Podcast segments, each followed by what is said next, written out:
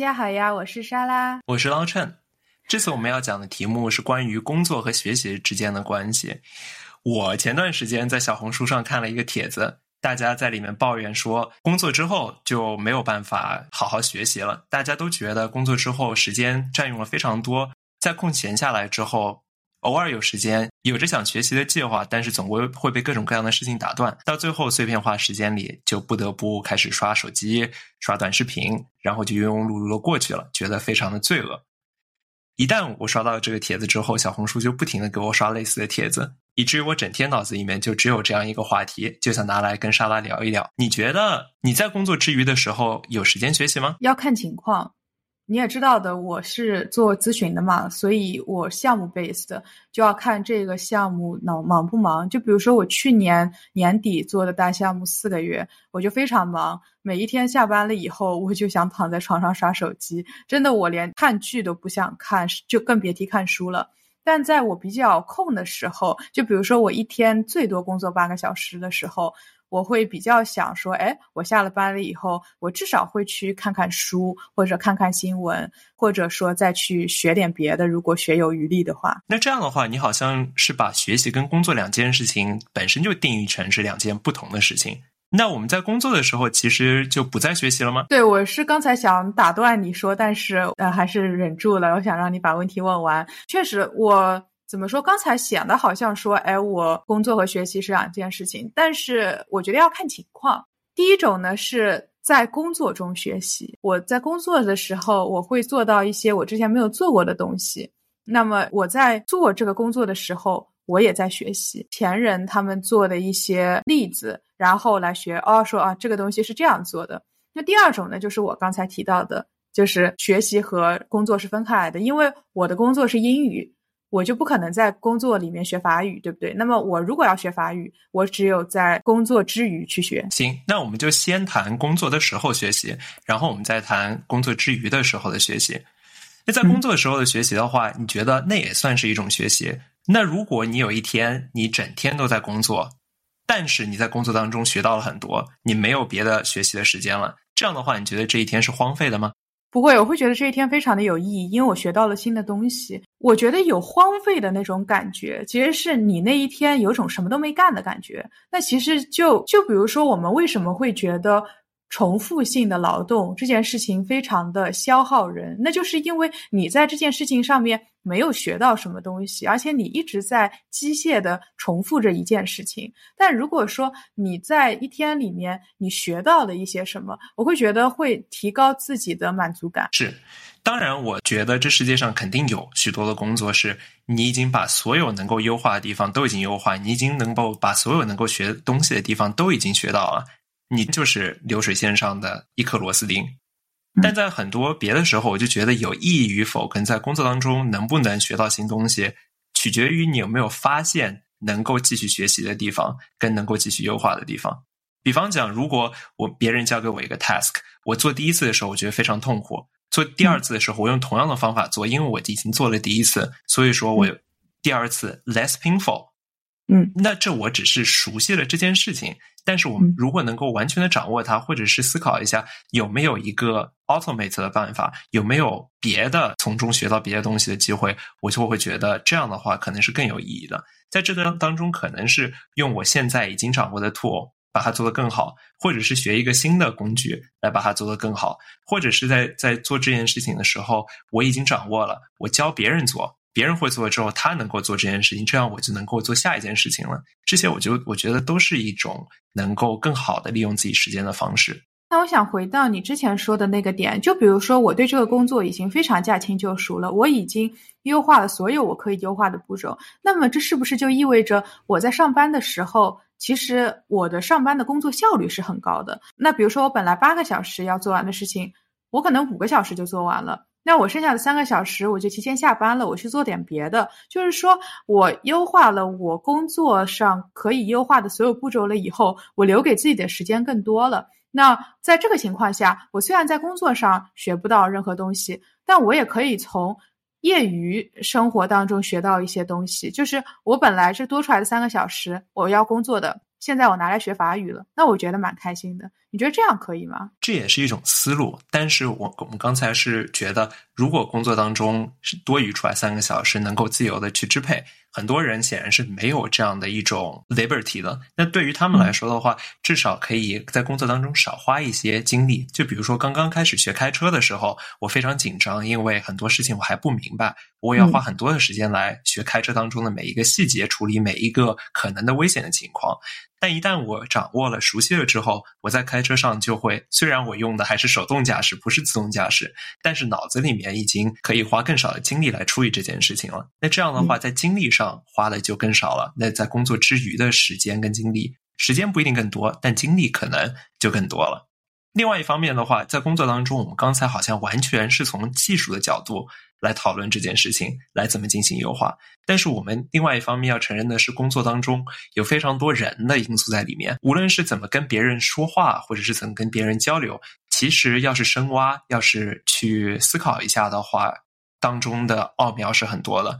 在这里我们可以不展开来讲，但是我觉得交沟通的艺术、交流的艺术、写东西的方式，如果你工作迟迟没有进展的一大原因，是因为别人没有办法跟你合作。或者是别人能够跟你合作，但他们之间没有办法合作，在这种事情上面想一想，能够怎么样去解决这方面的问题，也是有效的。我觉得在走出大学了以后，进到公司里面，可能人的那种作用会更多一些，因为很多时候工作都要涉及到。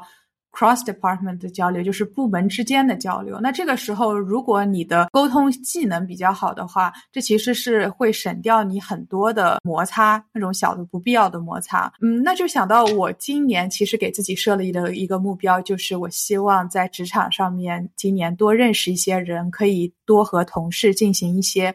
那友好的互动沟通，因为你知道我是基本上是在家上班的嘛，我其实可以不用去公司，但是呢，我今年希望我可以多去一些公司，这样的话，我可以和同事的一些 in person 的交流更多一点。你有这样的想法，主要是因为你之前在上学的时候，更多的是一种比较自顾自的独狼式的学习。但这也不能怪我们自己嘛，因为我们本身就是从中国的教育体系出来的，大家都是互相竞争，谁考的分数好，谁就能进更好的学校。一直可能要到大学的时候才会有一些团队项目，但那种团队项目的话，也经常是有那么两三个人就当自由骑士，他们就根本啥事儿都不干，到最后要总结了，他才出来混个学分。到最后，团队协作方面，如果不是自己有一些因缘，或者说有一些专门的想法去做类似的事情的话，这方面的经验是很少的，所以说在这方面我们也不用怪自己为什么没有团队合作跟别人交流的经验。但是，一旦我们在工作的时候意识到了，或者说我们在复盘的时候想到原来这方面是可以提升的，那我们就觉得应该多花一些资源往这方面去倾斜一点。就算我们以前没有这方面的天赋，或者没有这方面的现有的能力，是的。我觉得过去的事情就让它过去，因为你现在已经意识到问题了，那就去解决，不要把精力耗在哀叹过去的一些可能错误上面。那你觉得，像你现在的工作里面，如果你跟同事能够更好的交流，如果你跟他们有更好的个人的关系，你觉得对你的工作当中的实际的意义跟价值在哪里呢？可以说的很直白的，不要紧。我觉得最大的一点就是，我不用在每次找这个人聊天之前都要做很多心理建设。就比如说，我和一个不认识的人进行聊天，我肯定要想说，哎，我要提一些什么比较有礼貌的、比较社会大众可以接受的一些问题，就是要做很多心理建设。但是，比如说我跟我一个好朋友聊天，我们俩就。哎，你今天吃了什么？所以在这方面就是精力消耗会比较少啊。你是这样的，我以为作为 consultant，你要跟很多人进行面对面的聊天的话，你会觉得有这样一层个人关系。你问别人请求帮助，或者说你自己以后在升职方面，如果别人问，哎，这人做的怎么样？你作为好朋友的话，你更会给他进行一个好评。对于我来说的话，如果我跟别人的在工作当中的关系比较好的话，一方面我们会更加互相了解，另外一方面对方会更信任我，因为我做信息安全方面的事情。如果别人觉得有什么事情对信息安全有害，那他更愿意告诉一个他信任的人。我会更容易知道更多的信息，来帮我做更好的决定。所以你这是平时就在收买人心了。如果说的难听一点的话，是收买人心。如果我要是跟你承认我要做什么事情的话，其实就是我觉得我能够很好的跟别人共情，共情之后的话，我会更容易跟对方互相理解。如果互相理解的话，沟通成本就会更低，沟通效率就会提升。经常会有一些情况下，就是两个同事之间他们可能有些矛盾。或者是同事刚开始没有理解我是什么意思，但是作为朋友的话，在前者我可以跟他两两方面分开去调解，让他们之间化解误会。或者是如果跟我刚开始有一些矛盾的话，因为我们是朋友，所以说我会从他的角度来想，哎，我们怎怎么会去误解这个人？然后我换一种方式来跟他再进行沟通。而且在有这一层友谊的前提之下，他更愿意听得进我在说什么。在这种时候的话，工作本身有可能会被 block 两天甚至一周，但是在有这些加成的情况下，它更容易更快的就完成。其实你这样说的话，我的这个情况也可以和你这情况差不多，就其实都是在一种降低沟通成本。那总结下来的话，我们刚才对于工作的时候。怎么样进行学习？一方面，我们提到了在工作技术的本身是可以进行复盘或者进行优化，再这样的话可以提升效率，减少时间成本，减少精力成本。除此之外的话，还有在沟通方面，我们也提到了可以增加沟通的技能，增加沟通的效率。这样的话，一方面沟通的能力提升了，另外一方面在沟通方面时间成本也降低了，到最后都会让多余的时间跟精力变多。可以投入到别的事情当中来。那如果我们在工作上面能够省下那么多的时间跟精力的话，那我们就要谈谈在工作之外有没有什么可以学习的地方了。原来工作之外大家都学习的吗？那我现在就要反问你一个问题：叫那只有坐在电脑前或者书本前学习才叫学习吗？根据我们刚才的思路的话，那恐怕不是这样的。没错，我同意。那这个时候我有点想举一个我妈的例子。我妈钱女士其实她是一个挺。我觉得终身学习的人，虽然他好像自己可能没有意识到，而是什么呢？就是我妈妈和我在我六年级暑假的时候来美国找我舅舅和舅妈玩。当时呢，他们住在三藩，三藩呢就是有一个地方叫圣何塞，叫 San Jose。我妈就一直很好奇，就是因为 Jose 这个拼法是 J O S E，她就想说这不是 Jose 吗？因为她没有学过西班牙语，就是这是西班牙语的读法。他后来呢，就自己去搜了一下，说这个地方为什么叫 San Jose，而不叫 San Jose，然后他就知道了，哦，原来这是一种西班牙的读法，哎，然后他就学到了。那还有一个呢，是我和我妈妈还是的，当时在三藩，我们两个人乘公交车去渔人码头玩，在公交车上呢，他就听到一个人打了个喷嚏，旁边的人呢就对他说 Bless you，就相当于是说打了喷嚏了以后的一个吉利话吧。我妈妈呢，就也不知道 bless you 是什么意思，但是她就记下来了。回家就问我舅舅，就是他把那个发音发的差不多的，就跟我舅舅讲了。然后我舅舅就跟他讲啊，这个就是这个意思。然后呢，一直到现在，我只要在家里一打喷嚏，或者是我妈只要听到我打喷嚏，因为我现在在美国嘛，然后我妈在国内，她就会说一句 bless you，就一直延续到现在。所以说，刚才两个例子的话，就是很好的在工作之外学习的例子。而且我要提到的是，学习也分集中学习跟分散学习。我们从小到大接受的教育，更多的是鼓励你去集中性的去学习，就像是在学校里面上学的时候。是的，大家坐在课堂里面有四十分钟，甚至到大学的时候，甚至三小时的一节课。只讨论一件事情，只学一个项目，大家在这方面肯定是很有经验的。但我必须要提出的是，等到工作之后，无论是时间方面的限制，还是本身个人就不适合这种集中集中学习的方式，集中学习都可能是一个不太现实的选项。就比如说，如果我没有三个小时去上兴趣班的话，怎么办？我没有每天晚上三个小时的时间去学英文的话，怎么办？甚至像我这样，我没有办法。投非常投入精力、集中精力去学。对于我来说，三个小时的课程，我可能顶多集中四十分钟，剩下的两个两个小时二十分钟，我就在那边梦游。这样的话，也不是一个非常效率的学习方式。那对于这这种情况下来说，我就觉得分散学习是一个更好的一个选项。那我要反问你，你在学校里以书本为主体学习，以考试为导向学习的时候，上三个小时课，你就真的集中了三个小时吗？我在学校里面，如果是义务教育的话，我就觉得那些内容一节一节课四十分钟或者三十五分钟，十分钟。基本上就能自学完了吧。然后上课的时候我就没有仔细听课，我基本上都是自己翻翻书，学会了之后，在上课的时候看课外书。那你到大学也是这样的？我到大学的时候，我基本都没有去上过课。我的天！但是我非常喜欢的课，我非常在乎的课，我是去上的。在那个时候，我我觉得挺有挺有用。从小我爸妈就跟我说，我这人非常喜欢读闲书。他们觉得闲书的话，就是跟主课没有关系的那种书。就各种各样的，比如说科技啊，十万个为什么呀，或者是像小说之类的这种书，然后就觉得这种书没有提供一个现实立刻能够给你一个反馈，不会让你一下子成绩就变高。在这种情况下，他们就小时候不是很鼓励我干这种事情，但是我因为就屡教不改，而且到了中学之后，更是上了寄宿学校，他们更是连管都管不着啊。但是过了这么十年二十年，现在我们在讨论这件事情的话，他们反而跟我说：“哎，你那个时候学的东西，学校里面学的东西，成绩其实也差不多嘛。因为我那个时候也没有花多少时间去学，反而是那些课外读的书跟干的事情，好像对你现在的个人的影响会更多一点。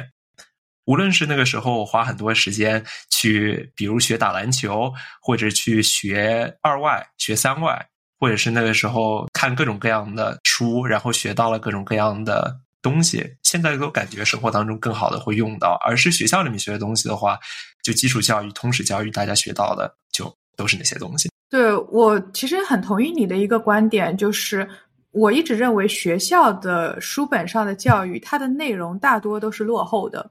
但是，我认为学校的教育很有必要的一件事情是，它让你知道了要学习，要有这个行为，以及就是教了你一些学习的可能方法。然后你之后在在这个基础上，你之后自己再发散一些其他的呃学习的东西，可能自己感兴趣的或者自己想学的之类的。我有两个反应，第一个反应是，我就觉得。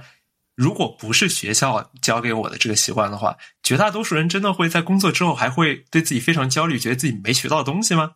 我觉得这种焦虑是之前义务教育阶段跟大学的时候不停的学学学学下来一个惯性，就让人觉得学得好人才好，要是学不好或者工作之后就是没有这种集中的培训，或者说整天的学习了，就会觉得我是不是在荒废人生？我觉得是之前一种惯性的延伸。另外还有就是，你在学校的时候真的学到了怎么学习吗？老师有教你这种方式吗？我以为国内绝大多数的应试教育更多的是教你怎么通过做更多题的方式来去学习，但我觉得那好像是一种比较低效率的学习的方式。你是怎么想的？我同意，就是我可能想说的更多是在大学的时候的学习吧，因为我觉得这个学习对我的人生塑造可能会比较多一点。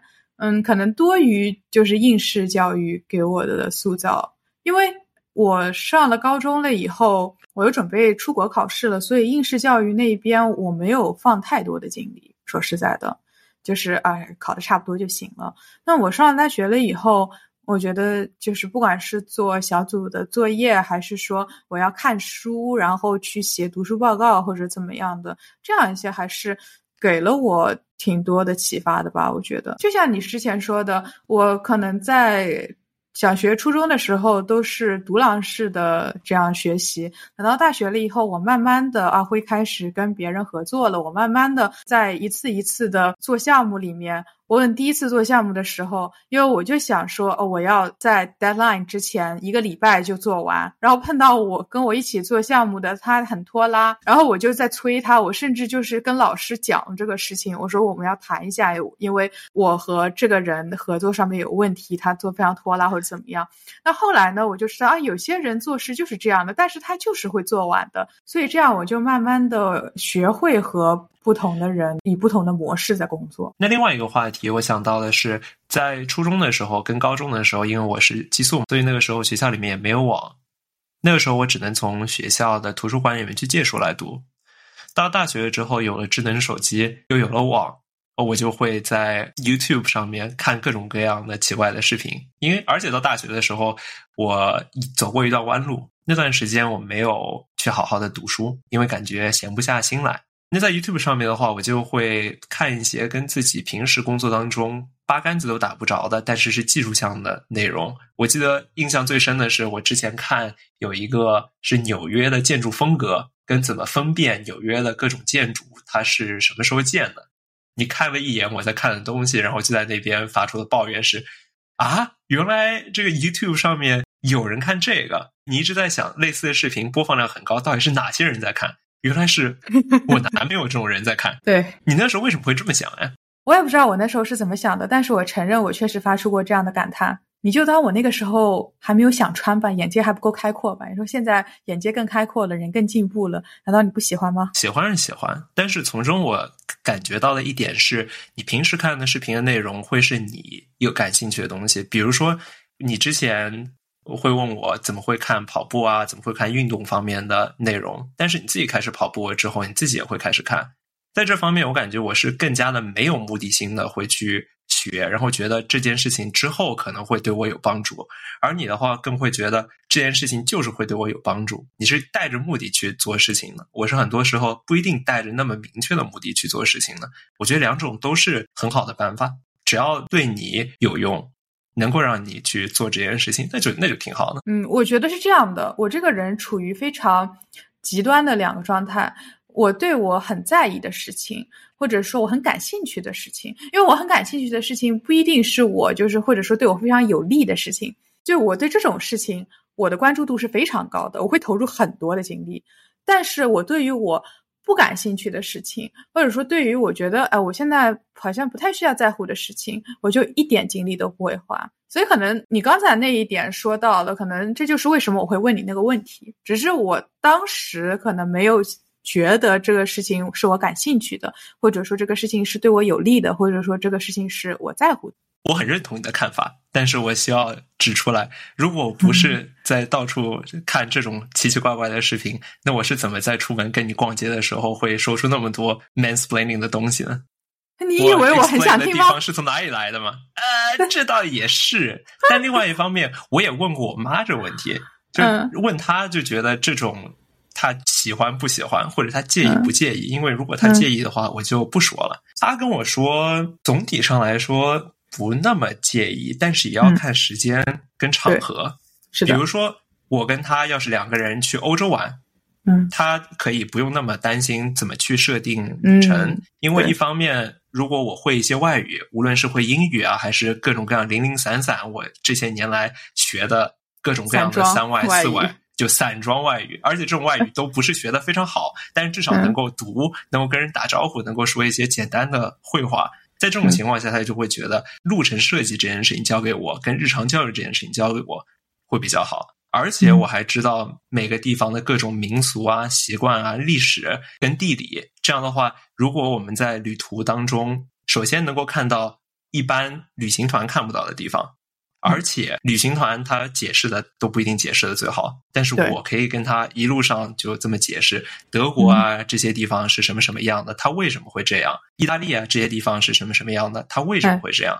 更多的时候，如果你跟一般的导游出去的话，他只会跟你说这是啥，然后顶多跟你稍微解释解释，用八股文的方式，或者说你直接搜当场搜维基百科，可能都差不多。但我的话，可能因为知道的各种各样的东西都融会贯通的多一点，所以会跟他在。德国的时候，不仅介绍德国，还跟他跟别的地方去比较，然后他就会觉得那样的话会让一个本身比较无聊的旅途会变得更加有趣一点。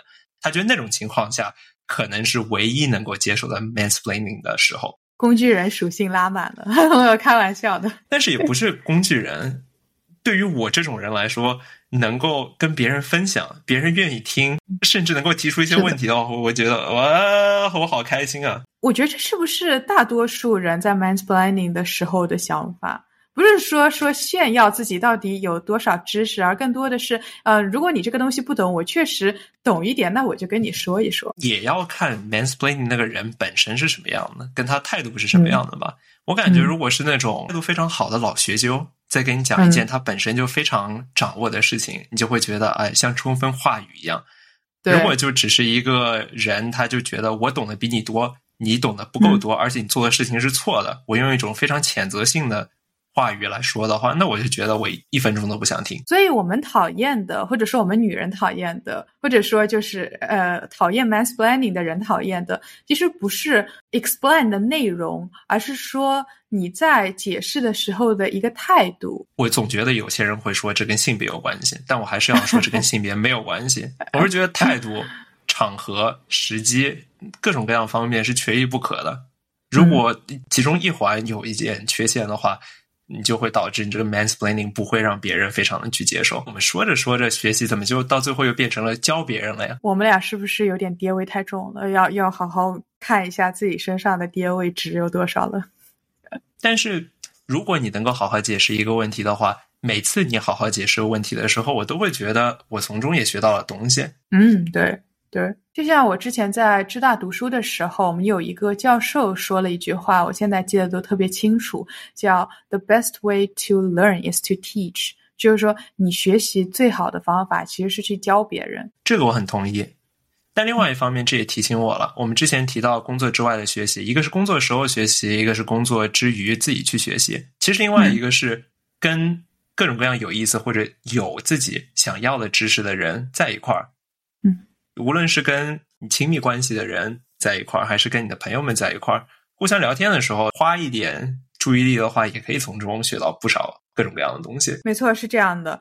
就比如说，我有一个好朋友，他特别喜欢摄影。他就是下班了以后，呃，空闲的时间、节假日的时间，其实很多时时间都投入在摄影。他要不就是在扫街拍照，要不就是在家里修图。就和他聊天的时候，啊，我也可以知道很多关于呃摄影的东西。至少我知道了一个镜头其实很贵的，不是说 几十块就能买到的。那你的自拍更好看了吗？嗯。